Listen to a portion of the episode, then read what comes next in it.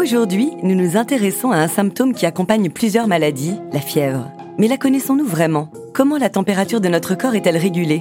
Quel est le rôle de la fièvre? Quels sont les risques? Camille, notre experte santé, nous dit tout sur le sujet.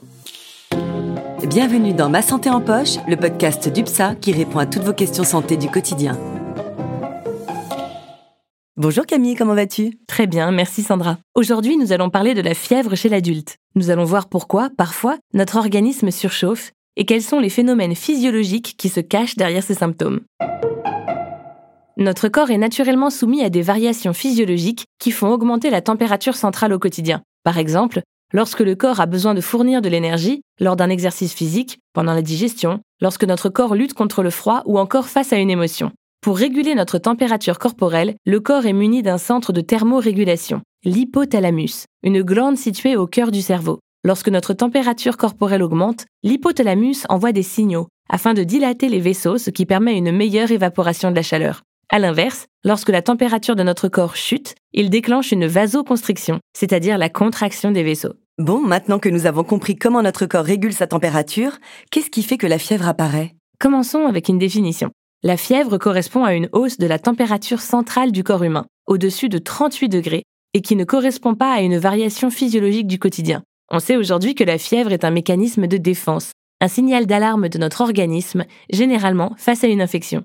Si c'est un signal d'alarme, fait-on bien alors de la traiter par des médicaments ou devrions-nous la laisser agir? Tout d'abord, le traitement de la fièvre doit passer par le traitement de la cause. Ensuite, si malgré ce traitement la fièvre présente un inconfort, on peut effectivement consulter son médecin traitant ou demander conseil à son pharmacien qui saura vous indiquer le traitement complémentaire approprié. Il faut savoir que le chiffre de la température importe moins que la tolérance clinique ressentie. Les signes dont il faut se méfier sont l'apathie, c'est-à-dire le manque de force ou d'énergie, la confusion et la difficulté respiratoire. Dès l'apparition de ces signes, pas de temps à perdre, il faut consulter en urgence. Quels sont les risques d'une température trop élevée? Le premier risque que comporte la fièvre est la déshydratation.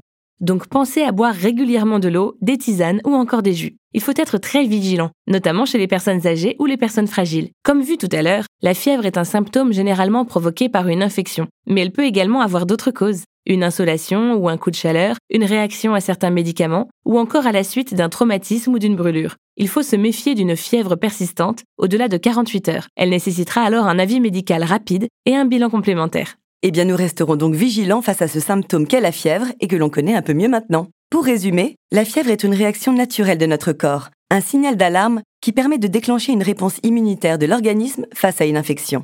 Il faut donc surveiller sa température et ne pas hésiter à consulter un médecin si d'autres symptômes apparaissent, ou si la fièvre persiste après 48 heures. Merci Camille d'avoir partagé avec nous ces informations et à bientôt. À bientôt Sandra. Merci encore de nous avoir écoutés. N'hésitez pas à partager le podcast et à le noter sur les applications. Et à bientôt pour un nouvel épisode de Ma santé en poche. Ah, UPSA.